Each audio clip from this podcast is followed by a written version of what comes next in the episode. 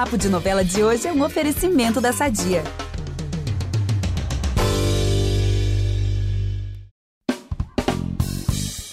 Imagina o desespero de acordar e perceber que você está no corpo de outra pessoa, gente.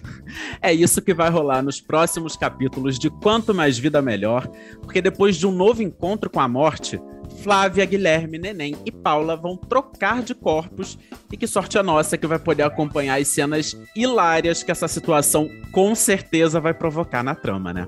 E é justamente para repercutir a nova fase da novela das sete que hoje a gente tem o prazer de receber aqui no nosso podcast o Vladimir Brista, que mais uma vez aí tá brilhando na TV como jogador de futebol neném. Então, Vladimir, seja bem-vindo. Uma alegria muito grande ter você aqui com a gente mais uma vez. Valeu, muito obrigado. Obrigado pelo convite. Adoro o programa, adoro o podcast de vocês. Já estive, né, falando acho que Sim, de, falando de, do a, Davi, de Amor de Mãe. Davi de Amor de Mãe, exatamente. Um prazer poder falar um pouquinho do nosso trabalho aí dividir um pouquinho, matar algumas curiosidades. Então é isso, gente. Vamos logo para o episódio de hoje. Eu sou o Eduardo Wolff. Eu apresento esse programa junto com o Vitor Gilade e a gente volta logo depois da nossa vinheta. Você não é uma assassina como eu. Que eu engravidei pra te salvar. Me poupe me economize. Eu vim foi cumprir minha jura. Mistério. É dieta. Mostrar a você o que acontece com quem ousa desafiar Odette Reutemann. Então, Vladimir, para começar, é, a primeira coisa que a gente queria saber é como é que está sendo acompanhar aí esse sucesso, né? Mais um sucesso aí na sua carreira. Como é que tem sido a repercussão do neném? O que, que você mais curte aí nesse trabalho? O que, que você está escutando das pessoas também? Tá sendo mó barato, mó barato, mó barato. Teve um dia que eu fui, em janeiro, eu estava em Salvador, e aí eu me lembro que eu de repente eu fui entrar no mar assim para dar um mergulho e aí tinha uma família, tinha uma galera assim, uma família mesmo na praia assim, um pouquinho mais distante. Eles me viram, começaram a gritar, né, né, né, né. Assim, que me deu uma alegria tremenda assim, disse, pô, que maneiro. Porque é muita coisa, assim, eu, para falar dessa novela, é muita coisa. Primeira coisa, assim, meu sonho era ser um jogador de futebol. Eu era uma criança que eu queria ser jogador de futebol. Eu vi a novela que vocês não viram, porque vocês são jovens demais para isso mas vocês vão saber do que se trata, porque vocês são do ramo. Uma novela chamada Vereda Tropical. Essa novela passou em 85, uma novela incrível, assim, apaixonante. E eu assisti essa novela, eu tinha 10 anos, 9, 10 anos, e eu quis ser jogador de futebol por causa dessa novela. Na verdade, eu, meu primeiro ídolo foi o Luca, personagem do, do Mário Gomes, que queria ser um jogador de futebol de um time grande, etc. Depois eu descobri que o que eu queria mesmo era, era ser ator, era eventualmente fazer uma novela com aquele, com aquele humor, com aquela aventura e vinha realizar isso 30 anos depois, né? 35 anos depois. Então, é uma alegria muito grande poder viver mesmo na ficção jogador de futebol. E, e a novela é uma loucura, uma aventura, como a gente agora está se aproximando aí dessa, dessa informação que, que gera muita expectativa para todo mundo, que é a troca de corpos. É, nessa história aí, né, o neném vai trocar de corpo com a Paula, é, com certeza isso vai render momentos ótimos na história, né? Já, a novela por si só já tem momentos ótimos, com essa grande mudança, então, mais ainda. E a gente imagina que por trás aí dessas cenas é, deve ter muito suor, muito trabalho. Então a gente queria saber qual foi o seu maior, qual foi o maior desafio que você encarou, Vladimir, na preparação para esse momento aí tão esperado e super importante também aí, né, para a trama dos personagens e tal. Sim, sim. A, a, primeiro, assim, a novela é uma comédia. Quanto mais ela se aproxima de uma comédia, melhor ela fica. Porque eu acho que a vocação da a maior vocação da novela é a comédia. E agora com essa troca de corpos, inevitavelmente vai trazer muitas situações cômicas, e eu acho que a novela tende a ganhar. Agora, isso não é sem esforço, sem dedicação e sem uma certa apreensão, porque é muito difícil você depois de estar tá gravando já há tanto tempo um personagem que você criou, você passar a fazer um personagem que a criação era um colega seu. No meu caso, uhum. foi a Giovana, né, que, quem criou esse personagem. E eu preciso me, me apoderar daquilo, me apropriar daquilo, mas assim, ainda assim é um personagem criado por ela. Agora, para não achar que caiu do céu, que de repente o autor teve essa ideia, isso desde o início a gente já sabia. É, a surpresa uhum. é para o público e a gente guardou essa informação porque é uma virada muito divertida, muito surpreendente. Mas a gente se preparou para isso. Então, lá no começo, quando a gente teve a preparação para a novela, a gente conversou sobre isso e a gente também trouxe alguns elementos, criou algumas. É, algumas partituras físicas para os personagens que seriam úteis ao, ao colega. Né? No caso, eu queria algumas coisas que seriam úteis a Giovanna e vice-versa. Coisas, ações físicas mesmo, né? Que, que de alguma forma conectariam rapidamente o espectador com o personagem. Essa troca é, dura bastante tempo, né? Não é uma coisa assim, ah, um sustinho ali da morte pros personagens. Não, uma coisa que vai durar bastante tempo. E essa foi a parte mais difícil para você da novela, Vladimir. Acho que imagino que depois de muitas cenas também, como você falou, né? Você já conheceu o jogo ali, já vai também, já, domi já tá dominando, mas imagino que tenha sido é, uma parte assim mais suada desse processo aí de quanto mais vida melhor. Sim, sim, sim, você tem toda a razão, Eduardo. O, o, o, a parte mais difícil, de fato, foi perceber o quanto a gente tinha que se adaptar a esse longo período nessa troca. Primeiro, a troca, é, de fato, é difícil, não só porque eu tenho que fazer a Paula, mas a situação é, em dado momento, a gente combina que a gente precisa tocar a vida do outro. Então, se eu estou, hum. eu sou agora a Paula, mas eu estou no corpo do neném, eu preciso tentar me fazer passar para o neném. Então, não basta eu ser a Paula o melhor possível. Eu tenho que ser a Paula, eu tenho que ir até lá, e depois eu tenho que voltar para como a Paula tenta fingir ser um neném, como ela tenta. Então ela tem que, o que, que ela, ela, ela, o que, que ela recorda do neném, que ela tem que fazer, tentar fazer, né? Para que ele não, não para que as pessoas não descubram, porque é um segredo para o resto da, das pessoas da novela, né? Essa troca de corpos. Então eu preciso ser a Paula fingindo ser um neném. Isso não é fácil também. Porque tem dois caminhos. Um é eu não vou até a Paula, eu fico aqui meio no neném, só dou uma. A outra eu vou até a Paula, que são os momentos que eu tô sozinho no quarto, eu tô com ela também, né, com, com a Giovana, fazendo o neném. E aí, naquele momento, eu preciso, eu posso ser o máximo da Paula, né, o que seja lá o que isso significa. E depois eu preciso voltar um pouco e a Paula tentando emular o que seria o neném com a família, etc. Então, isso, isso é difícil. Mas em dado momento você também entende isso. Aí o desafio seguinte, e que foi de fato maior, é durar tanto tempo assim. Porque a gente, isso é absolutamente inédito. A gente tem, ao longo da, da, da história do teatro, do cinema, da televisão, eu acho que não teve troca de corpos, se eu não me engano. Mas, e mesmo se teve, foi uma coisa muito rápida, uma piada, etc e tal. Acho que até que teve, assim. Acho que em Kubanacan, Kubanacan eu fiz troca de corpos com, com o personagem do Marcos Pasquim, eu me lembro disso. Mas era uma troca muito rápida, assim. Durava um capítulo, era uma piada. E quando você vê um filme, é, Se Eu Fosse Você, é um filme que dura uma hora e meia, são, são umas situações que vão durar três dias, e são coisas. E cinema americano faz brilhantemente vários filmes, troca de copos, comédias deliciosas. E teatro nem se fala, então. No entanto, tudo isso é, dura um período mais curto, um período que você consegue sustentar piada em todas as situações, situações inusitadas, né? É, é, em todas essas situações você consegue uma hora e meia de piada. Mas você não pode levar a quantidade de capítulos que a gente tem com troca de copos em piada, não se sustenta. Hum. A história ela precisa andar. Então, achar essa medida para dizer assim, agora a história precisa andar. Eu não posso normalizar completamente esse personagem nesse universo, a minha mãe, as minhas filhas, o Oswaldo, as ex-mulheres, elas não podem achar a coisa mais normal do mundo. Ao mesmo tempo, elas também se adaptam a isso, porque faz parte da realidade humana. Claro, a novela não é realista, mas na realidade humana a gente se adapta a muitas coisas. Né? Se, você, se você tem alguém que, por exemplo, começa a mancar é, na sua casa porque machucou o pé e nunca mais parar de mancar, uma hora você se, não se deu mais conta que aquela pessoa manca, porque, Sim. porque a gente se adapta de qualquer forma. Então, isso na novela, a gente de alguma forma teve que fazer as histórias andarem, situações da vida desses personagens precisaram ser resolvidas e, no entanto, a gente precisava lembrar o tempo inteiro que havia algo de muito patético para o espectador, para o olhar do espectador, que é a Paula vestida de neném, com três jeitos.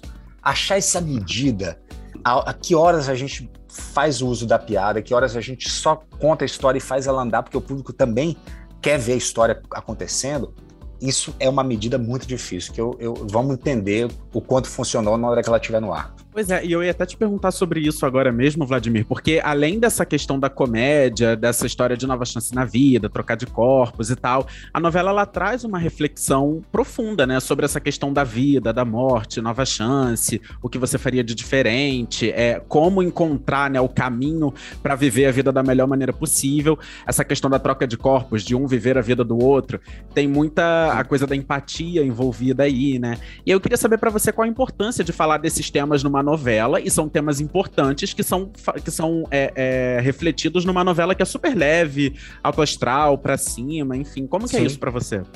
O sentido de urgência que a novela acaba dando para esses personagens é uma coisa importante. A gente não deve ser ansioso nas nossas vidas, mas a gente, o sentido de urgência do tipo assim, para que que eu preciso correr, né? Em que direção eu devo correr? Acho que isso a novela traz de alguma forma, tanto que todos eles imediatamente começam a fazer a lista das coisas importantes que eles precisam realizar ao longo da vida deles.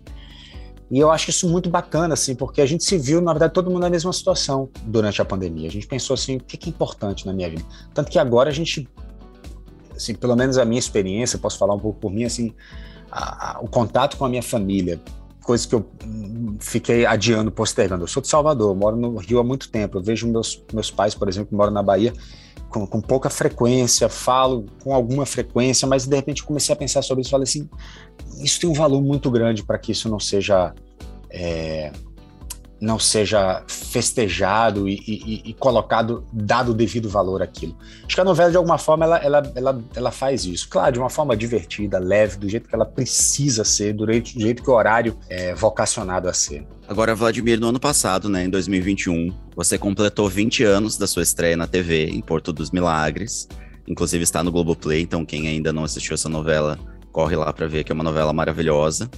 E é, a gente percebeu que justamente nesse ano, né, de, de duas décadas de carreira na TV, foi o ano que você teve a oportunidade de não só ver como participar da estreia da sua filha Agnes é, em novelas e, curiosamente, interpretando sua filha na novela também. Então, a gente queria saber como é que vocês dosam essa relação de pai e filha e, né, ao mesmo tempo, é, em cena e fora de cena. Foi difícil encontrar esse equilíbrio? Como é que foi?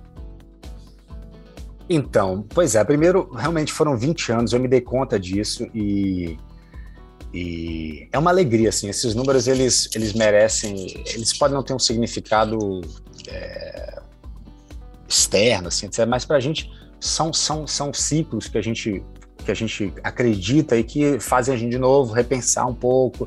Poxa, fechamos alguma coisa. Fiquei muito feliz, por exemplo, que a Julinha Lemertz, que foi minha, meu par em, em Porto dos Milagres, Porto dos Milagres. minha primeira novela, de repente estava junto. Falei, Julinha, 20 anos depois a gente está junto de novo. E não fizemos nada entre, entre esses, ao longo desses 20 anos. Meu Deus! Então foi muito legal. De repente, pô, Julinha, estamos aqui, ó, 20 anos depois, me estreia na televisão, etc. E tive muita sorte ser ela, que é uma super atriz e uma colega incrível também, que me, me certamente me ensinou muito, simplesmente trabalhando, fazendo e contracenando. Era, um, era uma, uma parceria muito linda. E nosso trabalho é feito de parceria, né? Falando nisso, assim. Então, Agnes, minha filha, quando entra, é uma surpresa enorme, né? Eu fui.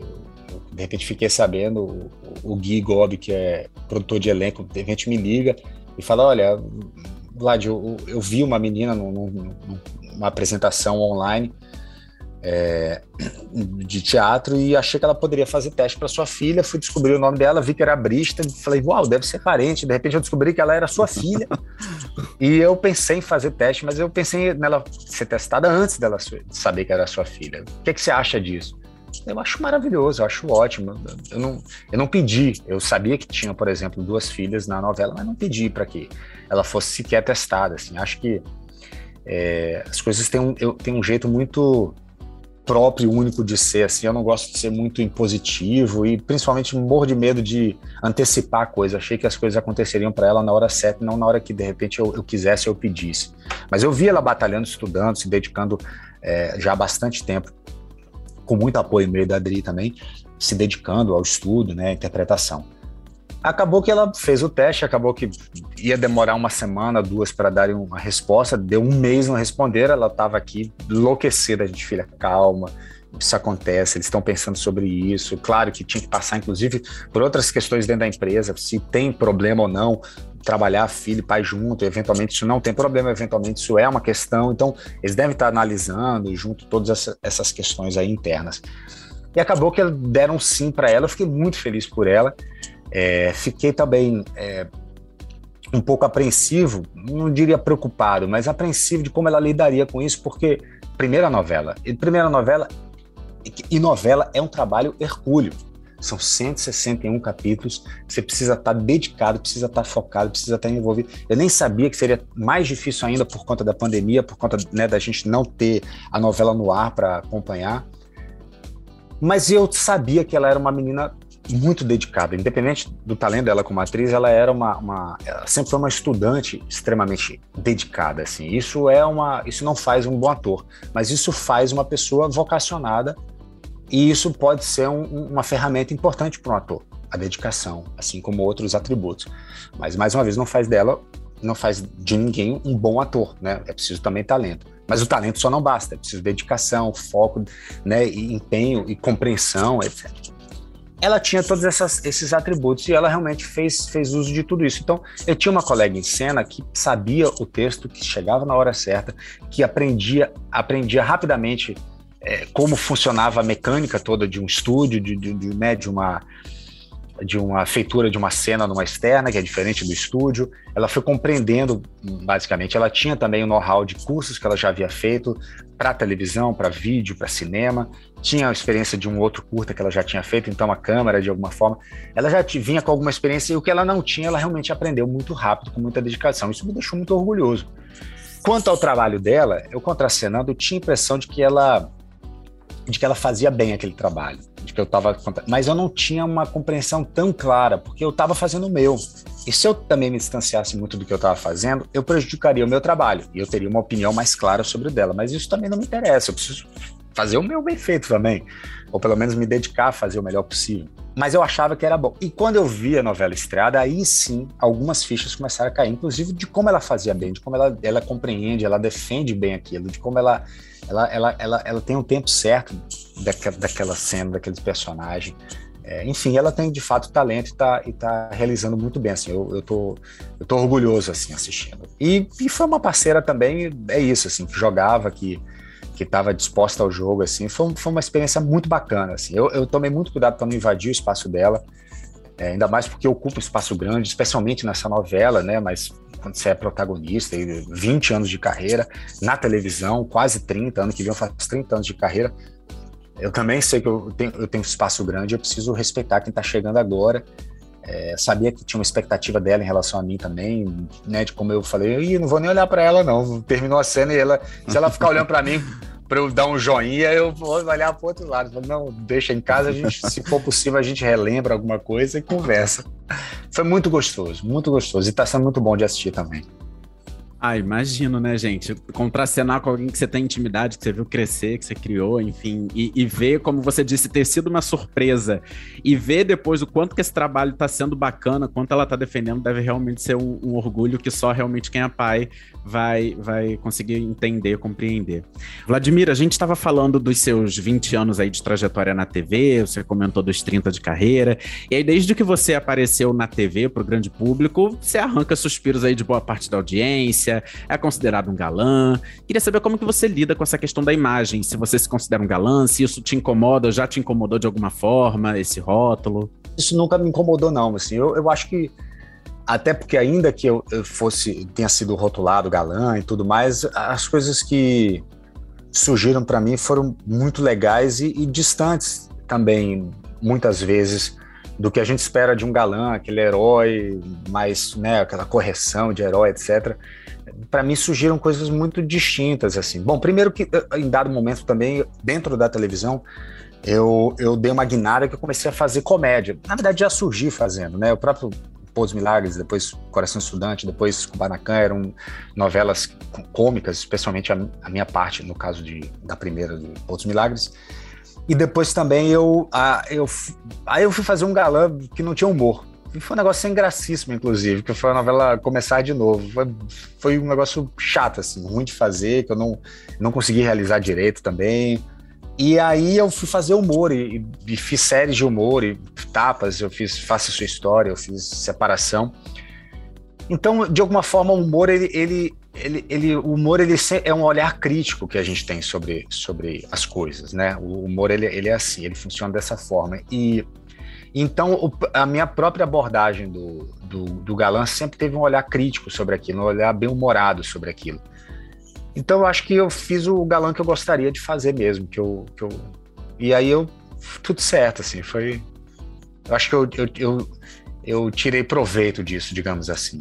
É um galã cômico, eu diria, né? Eu acho eu, eu, eu posso falar disso, assim, eu, eu reconheço isso, assim, como uma, um, um, perfil, digamos assim. Eu acho que isso é importante, assim. Eu, eu tento realizar isso nessa novela, por exemplo. Não faço isso em todas, mas nessa eu tento realizar. Ele é o protagonista, ele é o, é o herói galã, então é o galã cômico, assim. Eu tentar dar humor àquilo, assim, não se levar tão a sério. É tipo, o acaso fez dele essa figura e, e vamos embora. Vamos aproveitar que estamos falando de família tudo e falar do nosso patrocinador? Há 80 anos, a Sadia leva qualidade, sabor e praticidade para a mesa dos brasileiros. Sabia que o presunto mais vendido do Brasil é da Sadia? Assim como os outros produtos da marca, ele é muito gostoso e combina com vários momentos do nosso dia, do omelete no café da manhã até a saladinha no almoço. Seja qual for o dia, seu dia pede Sadia. Agora, o Vladimir, recentemente, numa entrevista, você fez uma reflexão muito bacana que eu achei sobre, sobre as redes sociais e repercutiu bastante. Você explicou que para valorizar a sua privacidade, intimidade, prefere não ter uma rede social, apesar de ter consciência e que essa, que essa decisão tem um impacto até mesmo financeiro. Hoje em dia, muita gente faz grana pela internet, né? Ainda mais quem já é, quem já tem uma, já é conhecido do público. Uhum. E eu achei isso muito curioso, porque no ano passado, quando a Adriana Esteves participou aqui do podcast com a gente, ela também falou sobre isso e disse que já passou pela cabeça dela abrir um perfil assim só para propagar causas que ela acredita e julga importantes. E aí eu fiquei pensando sobre isso, assim, o, se, se, teria alguma coisa, o que que faria você abrir um perfil na rede? Se você também pensa mais ou menos por esse lado, e se esse é um tema recorrente é, de conversa entre você e a Adriana, você e a sua família? Não, esse tema, esse tema ele é recorrente, não, não assim, discutir sobre redes sociais, discutir sobre né, benefícios e, e, e malefícios né, da, das redes sociais, é um assunto que está em voga, a gente precisa falar sobre isso. Né? O fato de eu não não ter cedido, digamos, à, à, tentação de ter uma rede social, né, com tudo que poderia trazer, e engajamento, etc. E a questão financeira, obviamente. Eu, o fato de eu não, não, não, não topar isso não significa que eu não estou atento a aos avanços que a nossa sociedade vive. Pelo contrário, assim, se eu me considero um ator, um artista pensador do, do, contemporâneo, né? Obviamente eu vivo na minha época, portanto sou contemporâneo né? nossa época. Eu preciso refletir sobre isso. Eu preciso levar em consideração todas as, essas demandas, todas essas, essas novidades. E, e, eu posso não ter nenhuma opinião muito clara sobre ela, mas assim, refletir sobre elas é mais do que necessário. Então, é claro que o assunto rede social já passou pela minha cabeça, já foi discutido em casa, já botamos na balança. É, e é o que eu já falei, né? Assim, eu me beneficio do fato de que eu, eu, eu vivo um, um, lugar de, privilegiado na televisão, de, né, de, de ocupar um espaço é, é de, de um protagonismo que me garante profissionalmente várias oportunidades né? Porque eu tenho visibilidade, etc e tal. No entanto, eu, se eu tivesse rede social, eu estaria, eu estaria certamente é, monetizando isso, como se usa, né, os termos atualmente, é, estaria monetizando isso. Eu estaria também abrindo, essas são as partes positivas, né? Ganhar dinheiro nunca é ruim. E além disso, também eu estaria abrindo um canal de comunicação com as pessoas direto né, em que não precisaria passar por filtros, seja eles quais forem. Quer dizer, eu estaria me comunicando ali e me comunicar para quê? Para tudo, para dizer assim, gente, atenção Amazônia. Ou, gente, é, é, olha esse, esse artigo, olha essa poesia última escrita, como isso toca a gente e faz a gente ser humano melhor. Seja lá o que for, qualquer valor que eu reconheça, eu poderia estar dividindo. Tudo isso eu deixo de ter quando eu não tenho rede social, isso é a parte do lamento. E mais uma delas, divulgar também o próprio trabalho. Isso eu falei, eu, gosto de repetir isso, porque é preciso esclarecer para as pessoas que não são bem informadas ou que são. Hum, é, é, é agem de má fé. A, a gente não, ninguém fica rico com lei de incentivo. Isso é uma falácia sem tamanho. O maior dinheiro gasto eu fiz, eu, fui, eu fiz várias peças em que contei com lei de incentivo e uma delas eu fui produtor. E por isso sei dos números muito bem. Eu gastei muito mais dinheiro colocando anúncio em jornal do que pagando aos artistas envolvidos, seja eles o, o, o cenógrafo, o diretor, o ator, o, o, músico. Então a gente gasta muito dinheiro, gastava muito dinheiro, uma fatia grande, para anunciar, para anunciar no jornal, para divulgar o nosso trabalho. De repente, as redes sociais, eu vi uma colega minha abrindo uma rede social e voltando em cartaz com uma peça, assim, eu, divulgo pelas redes sociais. Eu tenho um número grande de seguidores, aviso que eu estou em tal lugar e eu loto teatro. A peça dela era um fenômeno, mas ainda assim ela lotava um teatro. E eu pensei, e tá aí, esse seria uma, uma ferramenta de divulgação importante para a gente, inclusive, economizar. Tudo bem, aquela parcela ali que eu não botasse no jornal não daria para pagar mais artistas, não. A gente é muito correto e tem limitações, que inclusive agora foram baixadas radicalmente, né? Mas a gente não precisa entrar em política, não, porque é tão vexaminoso que todo mundo de bom senso já tem opinião formada sobre isso.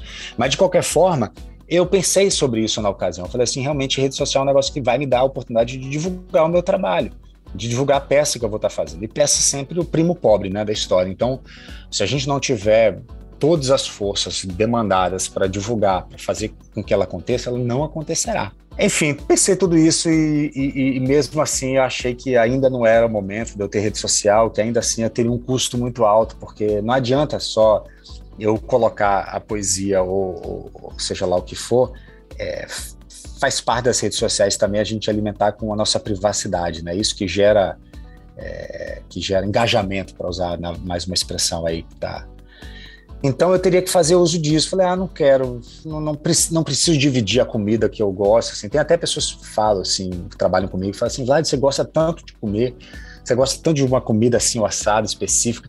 Se você coloca e divide isso com as pessoas, sabe, as pessoas vão se interessar. Eu falei, eu sei disso, mas é um custo, é um custo alto, assim, sabe? Eu, eu preciso, ao longo do dia, não pensar que eu preciso dar conta né, disso. Enfim, eu, eu, eu não é que eu esteja convencendo ninguém a não ter rede social, não, mas eu não, eu estou, eu, eu até mesmo um dia isso mude. Agora, uma, uma questão que me surgiu enquanto você falava é, você acha que isso tem a ver com o fato de você ter começado a carreira, principalmente na TV, que traz essa projeção enorme, é antes desse período da rede social? Assim, o que eu quero perguntar é: você acha possível hoje um, um ator, uma atriz que está começando, jovem, que quer ser ator e atriz de TV, você acha possível construir essa carreira sem uma rede social? Uau, a última pergunta é boa. É, primeiro, eu, eu sempre falo isso, a gente, eu sou do período pré-rede social e me beneficiei disso porque ocupei um lugar de destaque na televisão, o que no Brasil é, certamente tem, tem, tem, tem, tem um valor agregado aquilo. Claro, também existe preconceito pelo fato de você né, trabalhar na televisão, etc. Mas também tem um valor isso. Você se torna um artista popular, pop. Mas, eu, em primeiro lugar, eu não sou contra a rede social. Eu tenho sérias restrições, mas eu não sou contra. Se eu fosse de fato contra, eu não deixaria meus filhos terem enquanto eles fossem menores de idade, ou, ou tentaria convencê-los a não ter. Eu não sou contra. Eu acho que tem que saber fazer bom uso dela, o que é muito difícil. Mas eu também costumo dizer, e falei assim, se eu fosse, tivesse começando a carreira que nem a minha filha, por exemplo, eu provavelmente eu teria uma carreira, eu teria uma, uma, rede social, eu teria, estaria me comunicando dessa forma. Porque naquele lugar também você pode botar as coisas mais. É, ela dá voz a você. Então a gente está vendo aí quantidade de pessoas dizendo imbecilidades, assim, vozes a pessoas que você fala assim, putz, essa pessoa ela não deveria ter voz além da casa dela, porque são muitas atrocidades, eventualmente beiram crime, outras vezes cometem crime. No entanto, esse lugar também das redes sociais é o lugar onde você vai deixar o seu portfólio, vai deixar o seu material de trabalho, onde as pessoas vão ter acesso a você, vão te conhecer. Às vezes a pessoa ouve falar não sei aonde, tá lá. É um, é um, né, faz parte do seu network ali. Então, é claro que se eu tivesse começando a carreira agora, eu teria, né? Muito provavelmente eu teria. Eu estaria também, aí essa é uma parte nociva, eu estaria tentado a participar desse, desse mundo virtual onde as pessoas meio que se conhecem, meio que se curtem, meio que se, meio que se valoram. Eu estaria tentado a isso, meio fazer parte disso, porque né, faz parte do ser humano fazer parte de tribos, de, de aldeias, de né, dos seus. Mas a sua última pergunta é maravilhosa. Eu não tenho a resposta para ela, mas eu vou repetir a sua pergunta que é muito boa. Um ator que está começando agora pode não ter rede social? Eu não sei a resposta disso, mas eu acho essa pergunta maravilhosa. É, eu, é, quando eu perguntei sobre isso e comecei a pensar sobre isso, é porque recentemente até surgiram algumas opiniões na internet, alguns debates na internet de atores e atrizes comentando que isso começa a ser, já começa a ser de fato um valor até para escalação de atores e atrizes. Sim, né? é isso. Essa questão de engajamento que você tem, quantos seguidores. E aí esse debate que entra até numa questão polêmica do, do quanto que isso é valoroso no sentido de que, assim, isso quer dizer que a pessoa tenha necessariamente talento para aquele papel, é, o quanto que isso às vezes está tirando espaço de uma pessoa que às vezes não tem tanto engajamento, mas estuda muito. É, e não necessariamente ter engajamento e ter rede social significa que a pessoa não tem talento e não estude. Uhum. Então, assim, é, esse é um debate que começa a, a efervescer, assim, de alguma maneira, e eu, particularmente, acho muito rico, muito interessante, porque, de fato, e, e eu acho que isso reflete uma questão geracional mesmo, né, assim, uhum. e de futuro da, da profissão de todas as profissões como um todo. Você vê hoje, quando você entra na, nas redes, você vê, sei lá, psicólogo tentando ali se esforçar, fazendo alguma trend, alguma dancinha, alguma coisa para chamar atenção e, sabe, assim, uhum, uhum. parece ser um, um, debate de fato de muita gente e que está chegando no, cada vez mais no meio das artes, da atuação, enfim. Então Sim. é uma reflexão importante a se fazer, né? É, você sabe, eu tenho um exemplo interessantíssimo que é o seguinte: uma vez o meu filho Vicente, muito pequeno, ele gostava de um youtuber e que jogava um jogo, não sei o que, essas coisas, e ele acompanhava. E aí esse youtuber fez uma peça de teatro. E ele circulava o país, assim, com muito sucesso. Eu levei, eu e a Adriana levamos ele.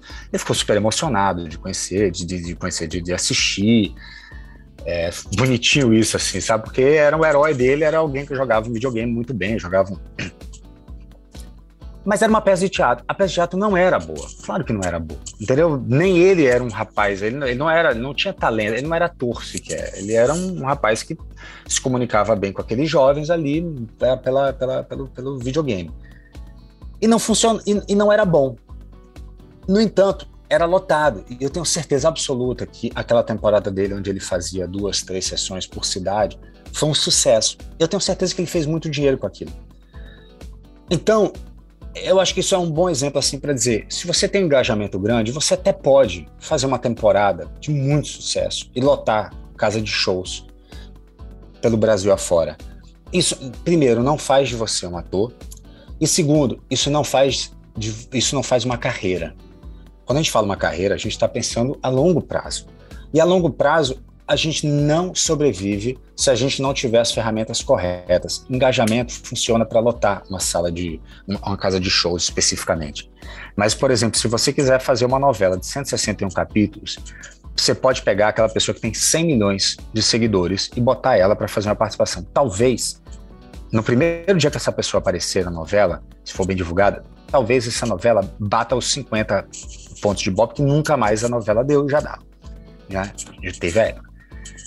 Pode ser que dê, mas ela não vai continuar dando ao longo de 161 capítulos. Um único jeito dessa novela ter um ibope bom é se tiver uma série de talentos envolvidos com aquilo. Não só dos atores, como dos diretores, dos autores, do cenógrafo, figurinista. Blá, blá, blá.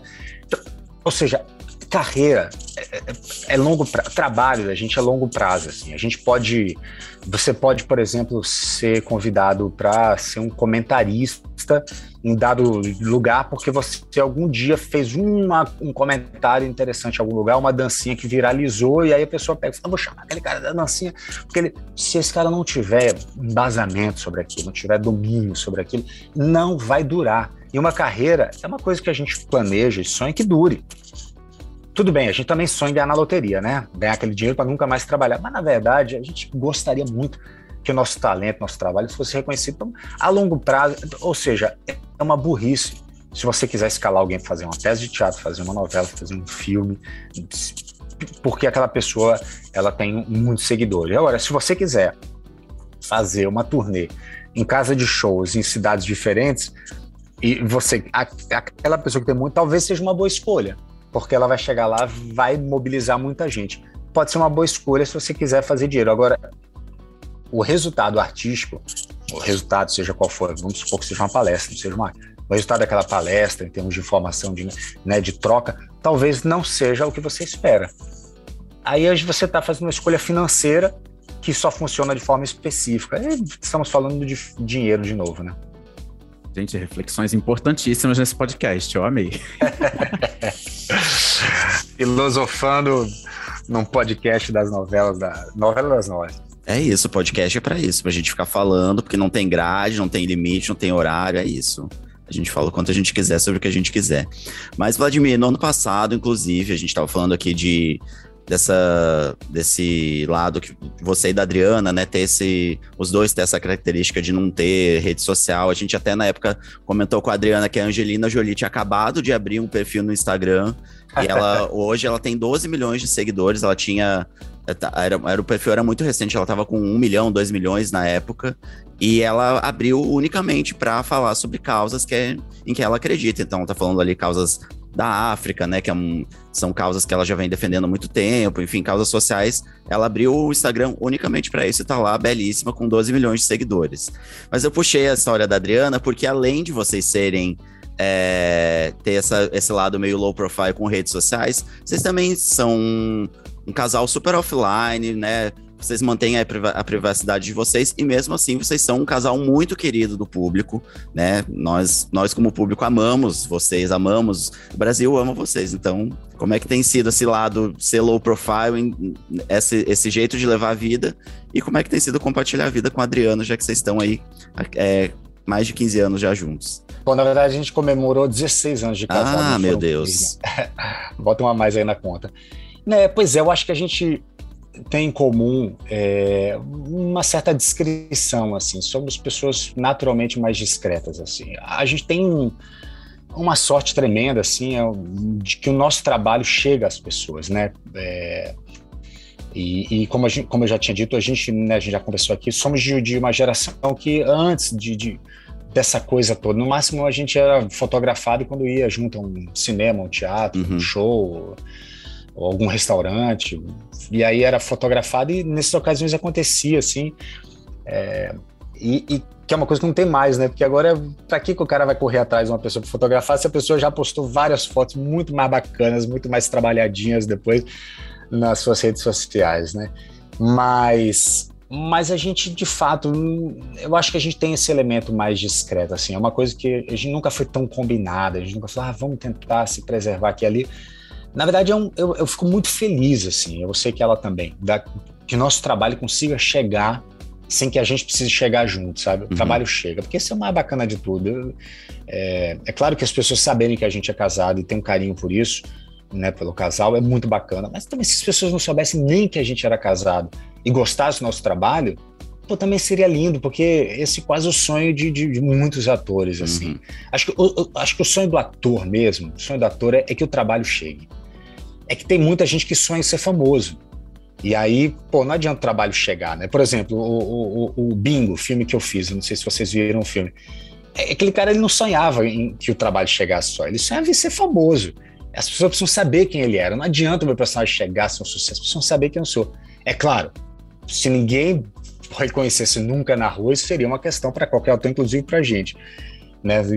Viveu, viveu o, né, o, escondido atrás de uma máscara também seria terrível. Mas o limite entre isso e a gente ser tão famoso como personagem, eu não. As pessoas reconheceram o personagem. É muito bacana, assim. Eu acho que a gente a gente concorda nisso, eu e a Adri, e tem sido, tem sido bom e tem dado certo pra gente. E a gente não se priva de alugar nenhum também, por causa de, de, de né, de, de estaremos expostos ou não. É, eu acho que são escolhas meio naturais, assim. Eu acho que é uma dica que a gente, eu posso dar e posso falar em nome dela. Viva um pouco conforme seu desejo, que se não for agredir ninguém, vai dar certo. Ah, muito bom. E é isso. É, é tem, você falou, né? Não é nessa questão de não de, de, não querer nem ser reconhecido, porque claro, existe também a resposta do público, que é Lógico. que de fato é, consagra ali o trabalho de um ator, de um artista, né? Mas é. tem muito. Esses limites são muito. São muito tênues, né? Você tá. Você ser reconhecido por um papel, você sair. Ser essa coisa que você não consegue nem sair na rua, porque a pessoa quer, sei lá, um pedaço do seu cabelo, uhum. né? Essa coisa louca que, que a fama às vezes traz. Vladimir, uhum. a gente está chegando aqui já para a última pergunta do nosso, da nossa entrevista. Eu acho que eu já sei a resposta, porque você deu um, uma, uma pincelada sobre isso lá no começo, mas vamos ver se vai ser porque a gente está perguntando para todos os nossos convidados, né? Nós aqui no podcast acreditamos de fato na supremacia da telenovela brasileira. Então a gente pergunta uhum. para todos os nossos convidados qual foi a novela que mais te marcou enquanto telespectador. Vereda Tropical. Que você já tinha comentado. Exato, que tipo abalou minha infância. Renascer, que abalou minha adolescência. Avenida Brasil, que abalou minha, minha vida adulta. Ah, as três. Adriana em duas delas, né? Eu tinha É casado. verdade. Era, isso- era isso que eu ia comentar. Adriano em Renascer e em Avenida Brasil, né? Gente, que máximo. Mas isso é muito comum, é, é bem difícil alguém chegar aqui já só com uma novela, né?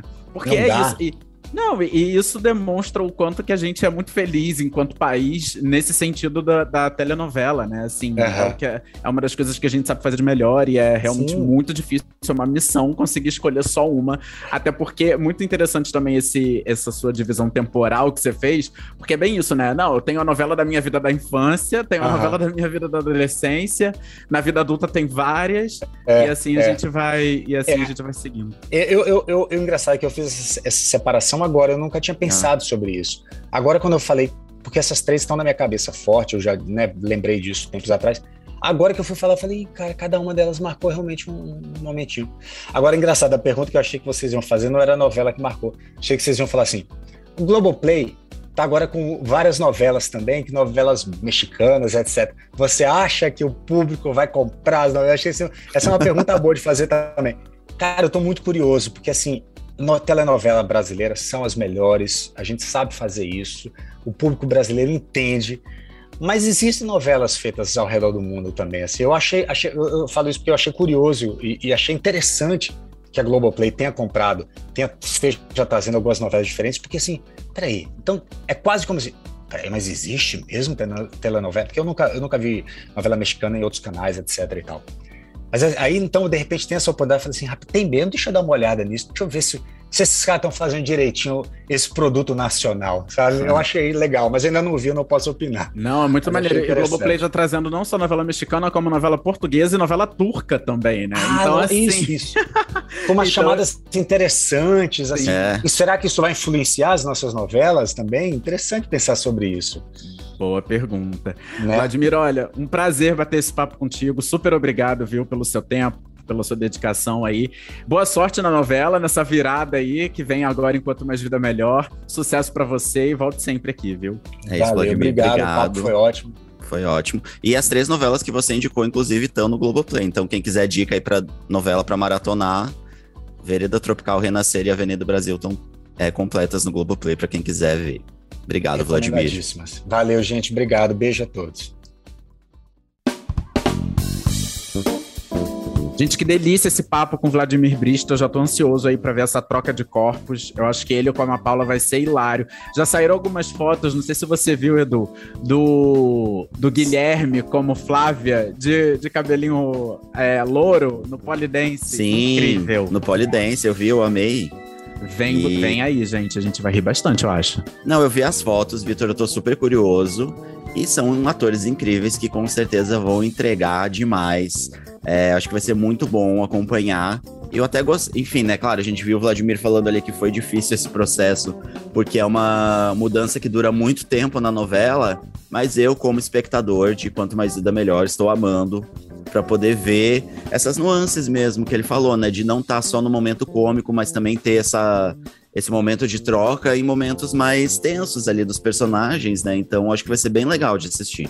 Mas enquanto a gente espera aí as próximas emoções de Quanto Mais Vida Melhor, o podcast Novela das Nove fica por aqui. Para ouvir os nossos programas, você pode acessar o G-Show ou lá nas plataformas de streaming. É só você procurar por Novela das Nove que você tem acesso a todos os nossos episódios. Além disso, dependendo aí da plataforma que você usa, não deixa de seguir o podcast no Spotify ou na Amazon, de assinar no Apple Podcasts, de se inscrever no Google Podcasts ou no Castbox, ou de favoritar no Deezer, porque assim você recebe uma notificação sempre que um novo episódio estiver disponível. E aproveita, marca aí, bota estrelinha pra gente, comenta, avalia bem o nosso podcast, porque aí sim a gente vai tendo uma resposta também do, do- de vocês a respeito aqui do nosso trabalho à frente aqui do Novela das Nove. É muito sobre isso, amigo. Eu sou Vitor Gilardi, apresento esse programa ao lado do Eduardo Wolff. A gente também produz e assina o conteúdo desse podcast, que tem edição do queridíssimo Thiago Jacobs. É isso, galera. Até a próxima. Beijos e a gente segue ligadinho enquanto mais vida melhor. É isso aí.